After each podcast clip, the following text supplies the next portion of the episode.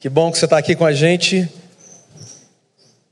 nessa manhã, domingo especial, domingo lindo de sol que o Senhor fez. Espero que você já tenha sido abençoado até aqui e que essa manhã, essa reflexão agora também venha ao nosso coração. Vamos para o texto. Eu queria ler o texto do profeta Ezequiel, capítulo 22, a partir do verso 23. Livro do profeta, capítulo 22, a partir do verso 23,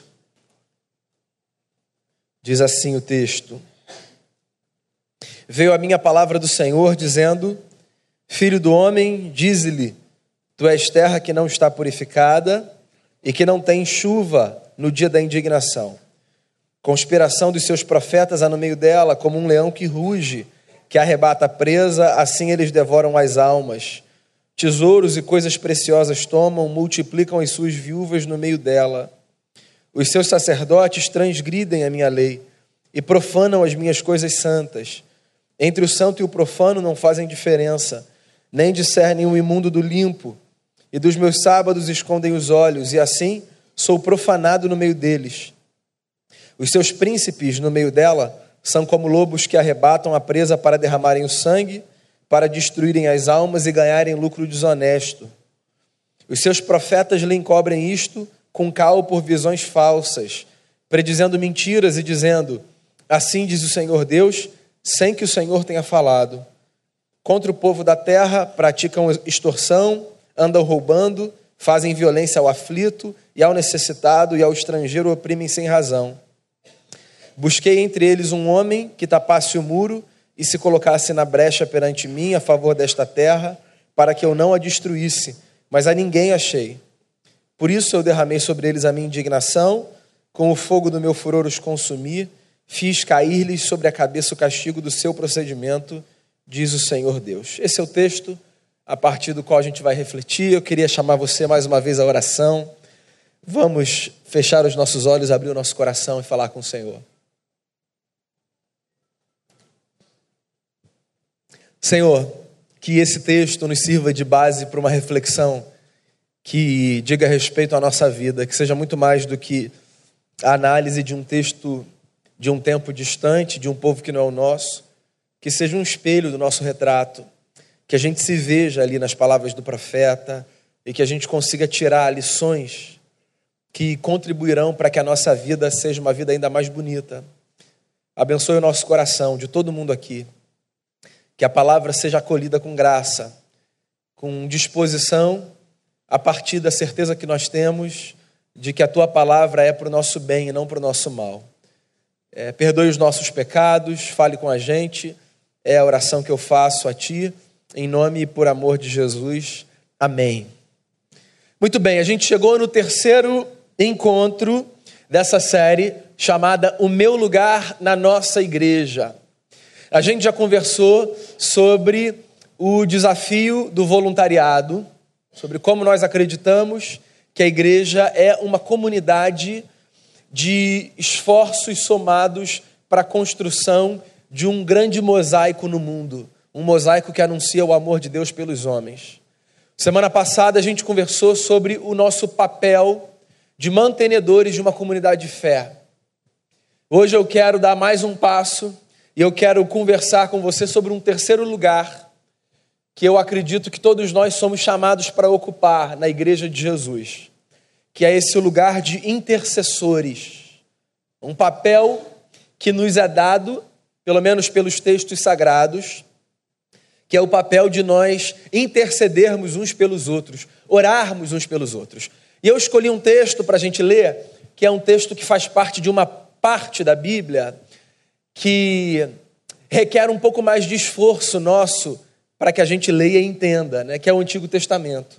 Se você tem pouca familiaridade com o texto bíblico, é possível que você concorde com aqueles que dizem que o Antigo Testamento é um pouco mais chato porque é um pouco mais difícil. E a gente tem ali um Deus que às vezes aparece muito iracundo, muito cheio de vontade de brigar e muito cheio de ódio. E uma configuração social muito diferente da nossa. Tem gente que passa o Antigo Testamento e vai direto para o Novo Testamento, porque o Novo Testamento ele é mais palatável, né? é mais fácil de ser lido, você precisa entender menos contexto histórico. E é verdade, essa dificuldade ela é real. Mas o Antigo Testamento ele é muito rico. Acontece que para a gente entender os textos que estão ali, a gente precisa fazer algum mergulho histórico. Porque olha só, nós estamos distantes, é, pelo menos 2.500 anos de um texto como esse, que foi escrito num contexto completamente diferente, para um povo distinto, que pensava o mundo de maneira diferente. Mas existem lições aqui que são lições para a vida. Onde quer que você viva, seja qual for a sua configuração familiar, sejam quais forem os seus dilemas, existem verdades aqui que são verdades belíssimas para a nossa história. E eu vou tentar então contextualizar o texto para você entender onde eu quero chegar. O profeta Ezequiel foi um homem que foi levantado por Deus como um profeta no meio de uma nação, que era a nação de Israel, para alertar o povo quanto ao perigo do caminho que eles estavam tomando. Os profetas aparecem na Bíblia basicamente com essa função eles eram essas figuras oficiais no meio do povo que se prestavam ao papel de olhar para a nação e dizer assim: vocês estão andando por um caminho torto. Esse caminho que vocês estão escolhendo não é um caminho muito bacana, muito satisfatório. Os profetas eram como é, lobos solitários no meio de um povo, porque eles geralmente apontavam um caminho muito contracultural. O povo estava seguindo numa direção o profeta, por causa da sua sensibilidade, apontava o caminho inverso. E Ezequiel é um profeta que não foge à regra e que nasce nesse contexto, num dos períodos mais difíceis da história de Israel. Porque Ezequiel se levanta como profeta num período em que a Babilônia tinha tomado conta de Israel e estava levando o povo de Israel para o cativeiro, para fora da sua terra. Então você imagina, você vive numa nação que é invadida por outra, que se estabelece, que destrói as casas, que acaba com os empregos, que mata os seus homens e toma as suas viúvas e faz sei lá o que com as suas crianças. E você vê esse povo que sobrevive nessa terra sendo levado para uma outra terra que não é a sua, para viver no meio de um contexto que não é seu, com uma cultura que não é sua falando uma língua que desconhece. A Bíblia não é um livro tão romântico quanto às vezes a gente supõe. A Bíblia narra histórias muito fortes. E Ezequiel é um profeta que surge nesse contexto como um profeta no meio de um tempo muito difícil. E ele surge com uma missão, ele tem convicção de que o seu papel é mostrar para os homens que Deus os ama.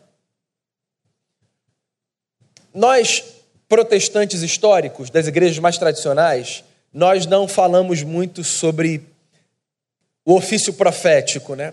Essa linguagem é uma linguagem mais pentecostal, da profecia e tal.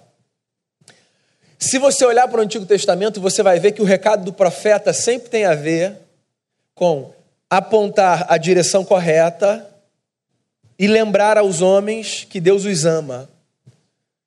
Então, se existe uma função profética que cabe à igreja hoje na sociedade, essa função, eu diria, se resume sobre todas as coisas a apontar o caminho e dizer às pessoas que Deus as ama. Profeta não tem tanto a ver com o sujeito que é um vidente e que fala do futuro. Profeta tem a ver, sobre todas as coisas, com aquele ou aquela que assume um lugar de seguir na contracultura e num mundo como o nosso de muito ódio, insistir no recado de que Deus ama as pessoas. E de que justamente por causa desse amor, as pessoas são chamadas a viverem a melhor vida que elas puderem viver. Que nós acreditamos ser uma vida que se norteia pelos princípios que a Bíblia nos traz. E Ezequiel é um homem que está nesse contexto, numa cidade simbólica, que é a cidade de Jerusalém, mas fazendo um trabalho que pouca gente queria fazer. Que era o trabalho de dizer que as coisas estavam indo para uma direção muito ruim. Pensa numa cidade importante. dentro de um contexto maior. Uma cidade que é símbolo. Uma cidade que entre as cidades se destaca por fatores mil, pela sua importância histórica, pelo seu poder político, pela sua beleza. Nós vivemos numa cidade bastante caótica, é verdade. Ainda assim, a nossa cidade, a cidade do Rio de Janeiro, é, é uma cidade símbolo, não? Há muitas coisas sobre as quais falamos e há muitas coisas sobre as quais se fala fora do Brasil acerca do Rio de Janeiro. Não apenas coisas que dizem respeito à nossa violência e insegurança, mas também à nossa beleza, etc. Jerusalém era, no seu contexto, uma cidade símbolo, a cidade mais importante de Israel, por muitos fatores, dentre os quais pelo fato de naquela cidade estar o templo daquela nação. Jerusalém era a cidade santa daquele povo. Sempre que qualquer pessoa de qualquer lugar de Israel quisesse adorar a Deus, porque para a cultura daquele tempo, adorar a Deus era algo que só acontecia num prédio como esse, as pessoas precisavam viajar para Jerusalém. Aquela cidade era o retrato da presença de Deus no mundo. enquanto Israel, é, Ezequiel exerce o seu ofício profético, aquela cidade ela representa outras coisas que não a presença de Deus no imaginário do povo. Por exemplo, você vai olhar para o livro dos Salmos e você vai encontrar muitas orações dos Salmos em favor da paz de Jerusalém. Mas enquanto Ezequiel profetizava, tudo que aquela cidade não era era uma cidade de paz. Aquela cidade era descrita no livro do profeta como uma cidade que havia se transformado em rios de sangue. Então você pode imaginar? E aqui não é apenas uma metáfora simbólica distante, é a descrição de um fato. Nos dias do profeta havia tanta morte naquela cidade que as ruas de Jerusalém haviam se transformado em rios de sangue. Sabe aquela preocupação do carioca de eu não sei se os meus filhos vão voltar para casa, se meu marido, se é minha mulher, ou se vão virar estatística numa cidade dominada pelo caos e pela violência. Então, essa angústia não é a peculiaridade nossa. Outros contextos sociais de outras épocas e também dessa experimentaram a mesma dor, o mesmo sofrimento. E nos dias do profeta, Jerusalém era uma cidade assim. A simbolicamente cidade da paz havia se transformado na cidade da guerra, da violência. Jerusalém era o orgulho da nação, onde estava o templo, consequentemente, onde estavam os sacerdotes onde as festas aconteciam, onde Deus era lembrado. Pois o profeta diz que naquele tempo, a cidade que era o orgulho da nação tinha se transformado na vergonha do seu Deus. Pensa em termos de relação. Quando você tem relação com alguém, essa pessoa é importante para você, você desfruta de um relacionamento saudável, e essa pessoa que sempre foi motivo de orgulho para você passa a ser motivo de vergonha. Essa dor ela é mais profunda do que a dor de um soco na cara, não é? A dor da vergonha que você tem de carregar por causa da maneira como alguém com quem você se relaciona e a quem você ama se comporta e se apresenta diante do mundo. Às vezes seria menos pior sofrimentos de ordem física, de batidas e pancadas, do que sofrimentos existenciais e emocionais provocados pela vergonha que terceiros nos causam. Quando o que esperávamos desses terceiros era orgulho, honra. Quem não vive sonhando poder dizer para o mundo e quem mais quiser ouvir quão maravilhosos são os seus filhos ou seu cônjuge. Que pai que não carrega ou mãe esse sonho com mais força do que qualquer outro? Ou tio, ou tia, ou avô, ou avó. Pois às vezes, porque nós não temos controle sobre as situações, o que nós esperávamos ser motivo de orgulho e de beleza se transforma em motivo de vergonha e de vexame. E o profeta diz que para Deus, o Deus daquela gente, a cidade de Jerusalém, que deveria ser motivo de orgulho e de honra, tinha se transformado como motivo de vergonha e de vexame. E aí, qual é o ponto alto do texto?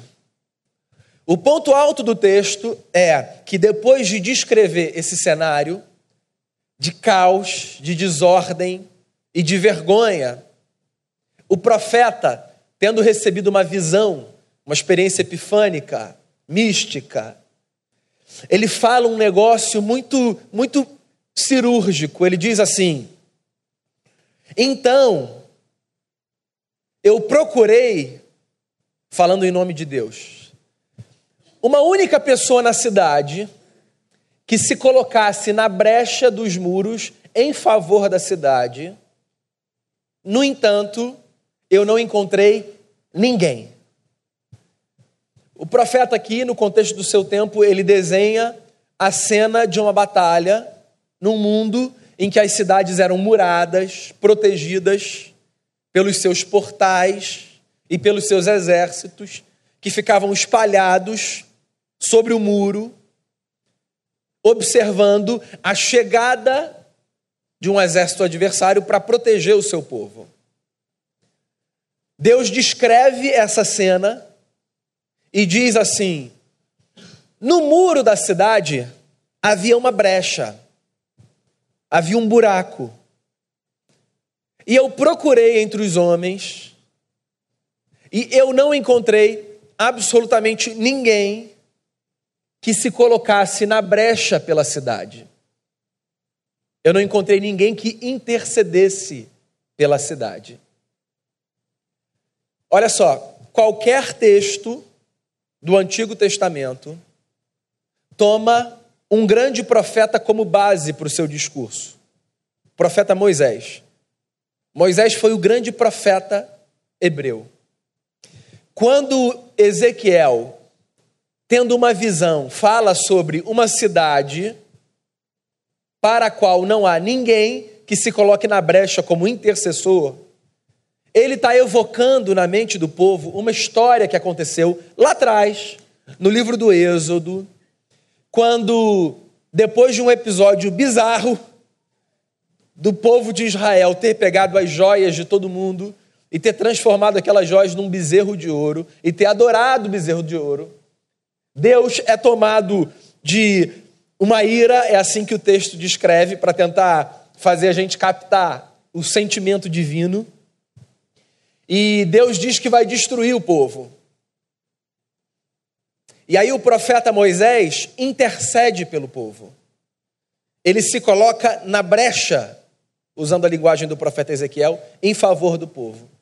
E o que acontece na história lá do Êxodo é que por causa da intercessão de Moisés, o povo não é destruído. Isso fica como um emblema na história daquela gente. Qual é o recado? O recado é: nós somos uma gente que acredita no poder da intercessão de alguém em favor de terceiros. Então, o povo de Israel constrói a sua história a partir de alguns pilares, e esse é um deles. O povo de Israel é um povo que acredita que quando as situações vão de mal a pior, se alguém intercede, Deus é capaz de ouvir esse clamor e de poupar aquela gente de uma destruição ou de uma tragédia. Acontece que a gente se esquece muito fácil das lições que os nossos pais nos ensinaram, não é verdade? Pais que educam ou que já educaram, na verdade, pais que educam, porque mesmo os que já passaram da fase da infância continuam educando no curso de uma vida, certo? Então, quantas vezes já passou pela cabeça, mas eu já ensinei isso para você? Aquele tom de, vou ter que repetir, vamos lá, de novo, senta aqui. Nós não somos os melhores aprendizes. Nós nos esquecemos, nós nos desviamos.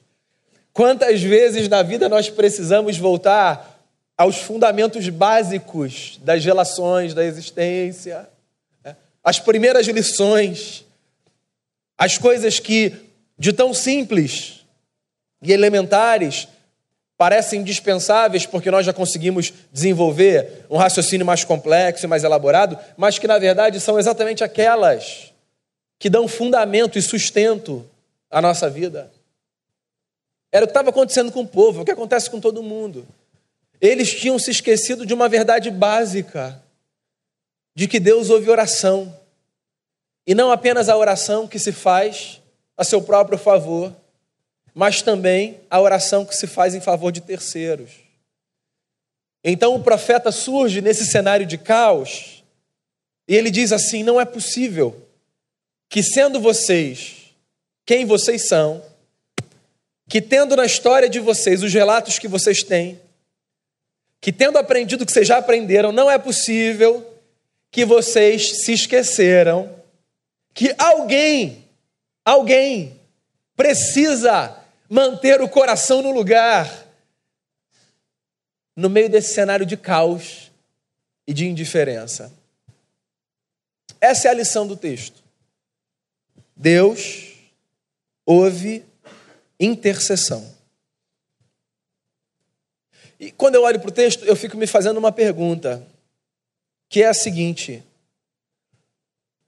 o que é necessário ou quais elementos são necessários para que eu, no meio de um contexto, de uma igreja, da minha família, do meu trabalho, como um cidadão na minha cidade, no meu país, o que é necessário ou quais elementos são necessários para que eu assuma esse lugar de intercessor na vida?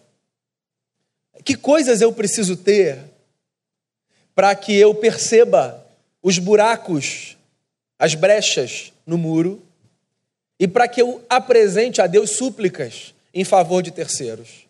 Eu acho que o texto me dá assim alguns elementos que são elementos interessantes para a gente levar para a vida. Por exemplo, eu acho que o texto me ensina que para que eu seja um intercessor, ou seja, alguém capaz de observar pontos de vulnerabilidade e não ignorar, eu preciso ter sensibilidade.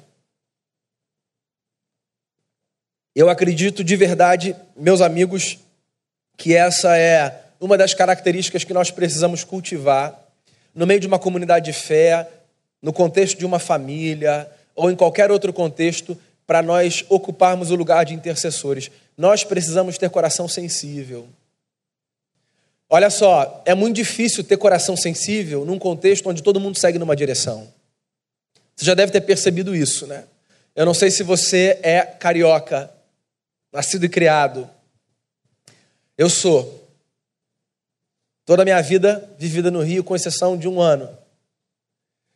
Quando eu converso com amigos que vêm para o Rio e que passam a morar no Rio, não sendo eles daqui, porque são de outras partes do Brasil ou de outros lugares do mundo, eu começo a ser sinalizado de comportamentos e características de um carioca para as quais eu não atentava. Alguns muito bacanas, outros terríveis. E por que, que o camarada percebe ou não? Porque eu sou um insider, eu sou de dentro, eu sou daqui. Eu nasci nessa cultura. Então as coisas são muito naturais para mim, as boas e as ruins.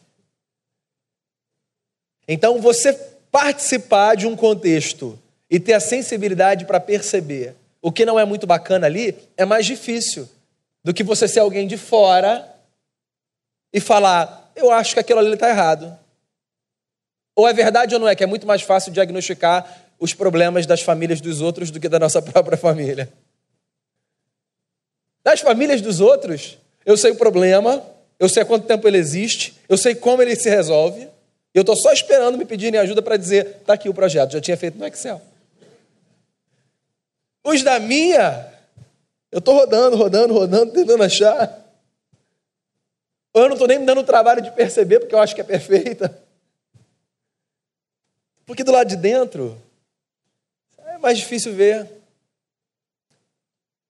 E a menos que eu tenha sensibilidade, sensibilidade para observar, sensibilidade para analisar, sensibilidade para questionar, a menos que eu tenha sensibilidade, eu não vou conseguir assumir esse lugar de intercessor. Se existe então uma oração que eu acho que a gente precisa fazer num contexto como o nosso. Essa oração é a oração para que Deus mantenha o nosso coração sensível, para a gente perceber o que a insensibilidade não nos permite perceber. Acho que foi há duas quartas-feiras, num culto, quando a nossa celebração acabou, é, eu conversei com um amigo que ocasionalmente aparece aqui na nossa igreja, e nesse dia ele veio e ele resolveu me contar por que as coisas não estavam bem. E ele disse, resumindo uma longa conversa, que as coisas não estavam bem porque no dia do seu aniversário ele tinha perdido um irmão. E aí a minha reação automática foi dizer: puxa, eu lamento profundamente, Deus conforte o seu coração. E ele parou a conversa e disse: é isso. Eu falei: o que é isso? Ao que ele continuou e disse: exatamente isso que faltou quando eu dei essa notícia para um amigo, um amigo do peito. Eu disse que meu irmão tinha morrido, ele continuou a conversar como se nada tivesse acontecido naquele contexto. A nossa insensibilidade fere as pessoas. A nossa insensibilidade, ela apunhala as pessoas no peito. Há, inclusive, estudiosos dos afetos que dizem que o oposto do amor não é o ódio, mas a indiferença barra insensibilidade. Há pessoas que nas relações dizem assim: eu preferiria ser odiado a ser tratado como alguém invisível. Porque a invisibilidade ela nos fere numa profundidade que aquele que nunca passou por essa situação não consegue imaginar ou conceber. Portanto, meus amigos, mantenham o coração de vocês sensível às necessidades, à dor, à alegria. Não apenas a dor do próximo, mas a alegria do próximo. Faça festa também. Tem gente que tem mais facilidade de chorar com que chora do que se alegrar com que se alegra. Porque de alguma forma tem a sensação de que ao chorar com o que chora, sai de uma situação de superior para ajudar o frágil. E por causa do seu orgulho não consegue celebrar a vitória de terceiros, porque no fundo queria que aquela vitória fosse sua. Ora, celebre a vitória de alguém, quando essa vitória for de alguém, não a sua. Ainda que você sonhe com uma vitória exatamente igual àquela. Porque isso também é uma vitória, poder celebrar com outro. Mantenha o seu coração sensível. Uma outra característica que contribui para nós ocuparmos esse lugar de intercessores é a característica da não conformação. Isso é resultado da primeira característica. Quando eu me torno uma pessoa sensível, eu tenho mais chance de não ser uma pessoa conformada. E eu uso aqui a palavra conformada no seu sentido mais próprio, né? como alguém que toma a forma de. Nós precisamos, se nós queremos ocupar esse lugar de interceder por terceiros, nós precisamos resistir a essa tendência natural da conformação.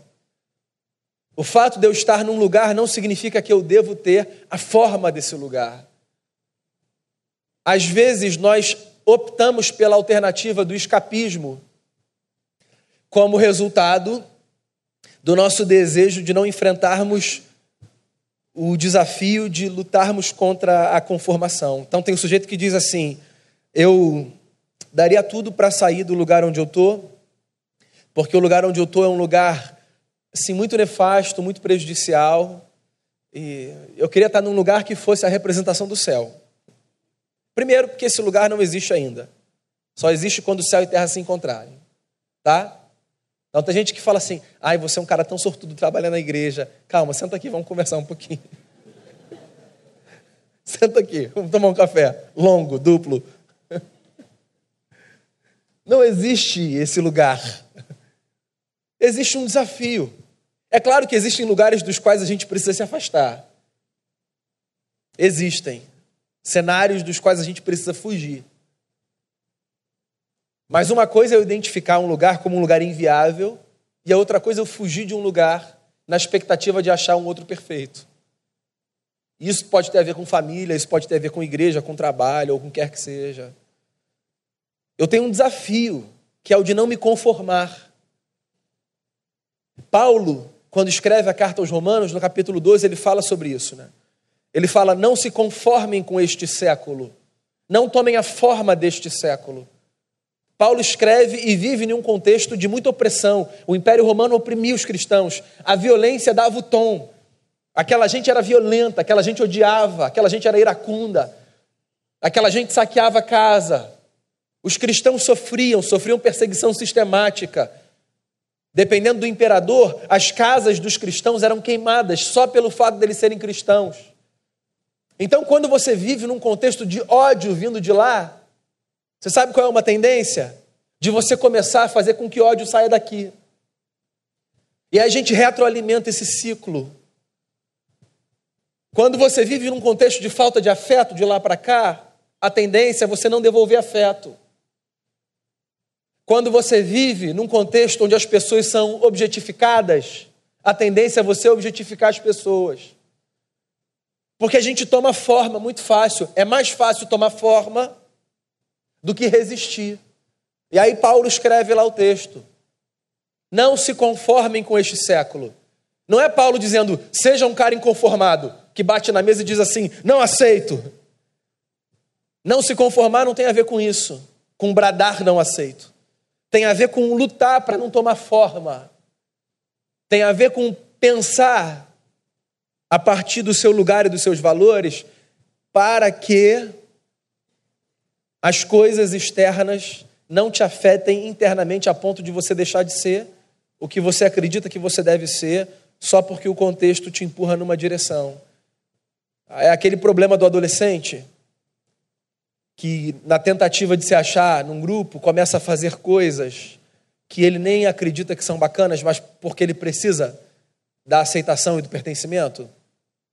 Há adultos que não superam essa fase da adolescência que até faz sentido na adolescência, mas o camarada carrega isso para a vida adulta. E ele se transforma no meio que ele vive, e se ele tiver num meio bacana, ótimo, mas se ele tiver num meio nefasto, coitado de quem vive com ele ou com ela. Sensibilidade, não conformidade ou não conformação. E terceiro, confiança e fé.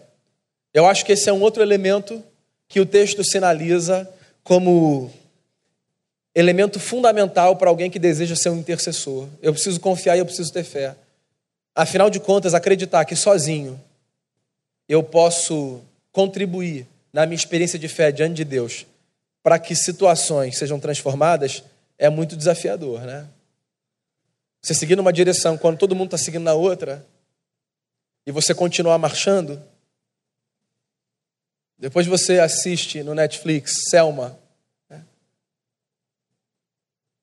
a inspiração de um Martin Luther King da vida, ou de tantas outras pessoas que olham para uma direção e que dizem assim: eu vou seguir nessa direção.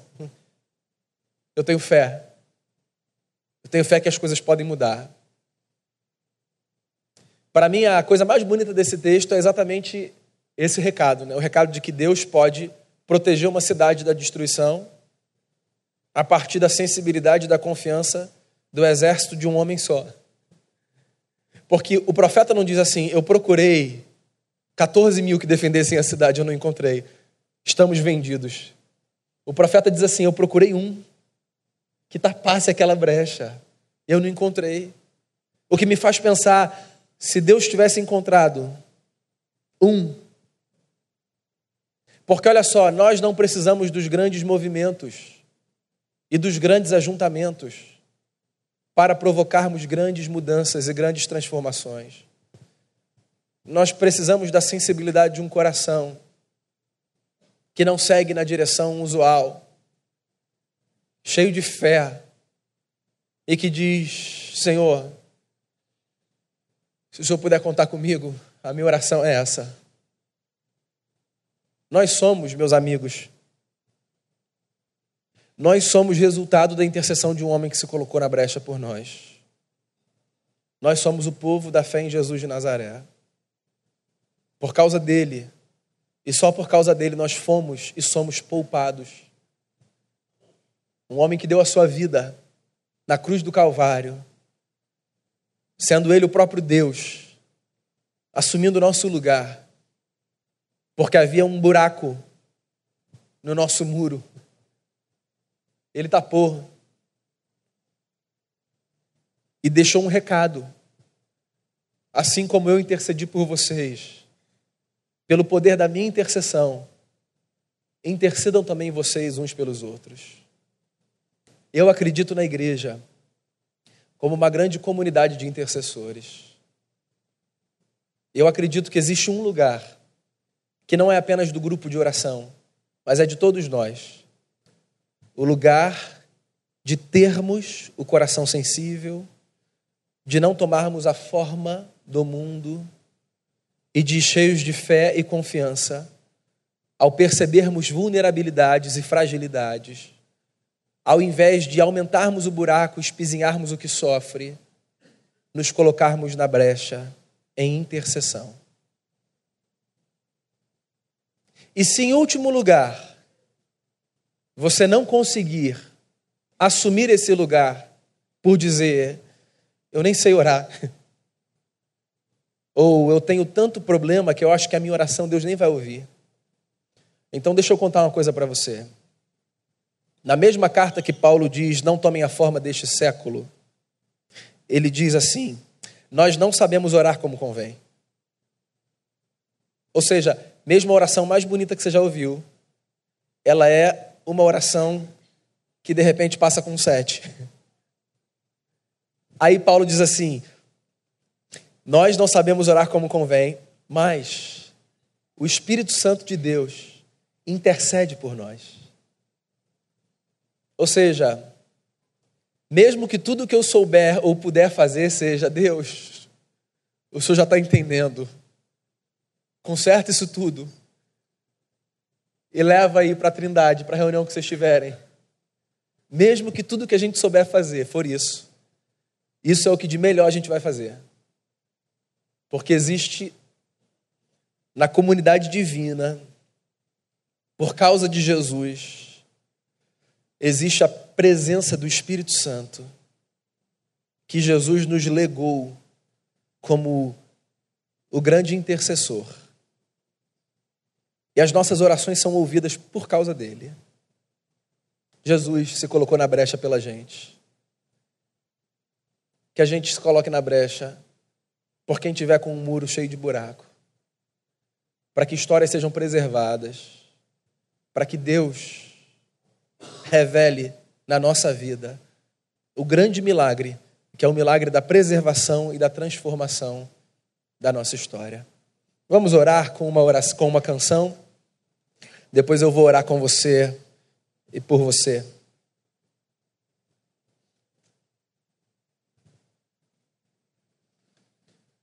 Enquanto você ouve essa oração cantada,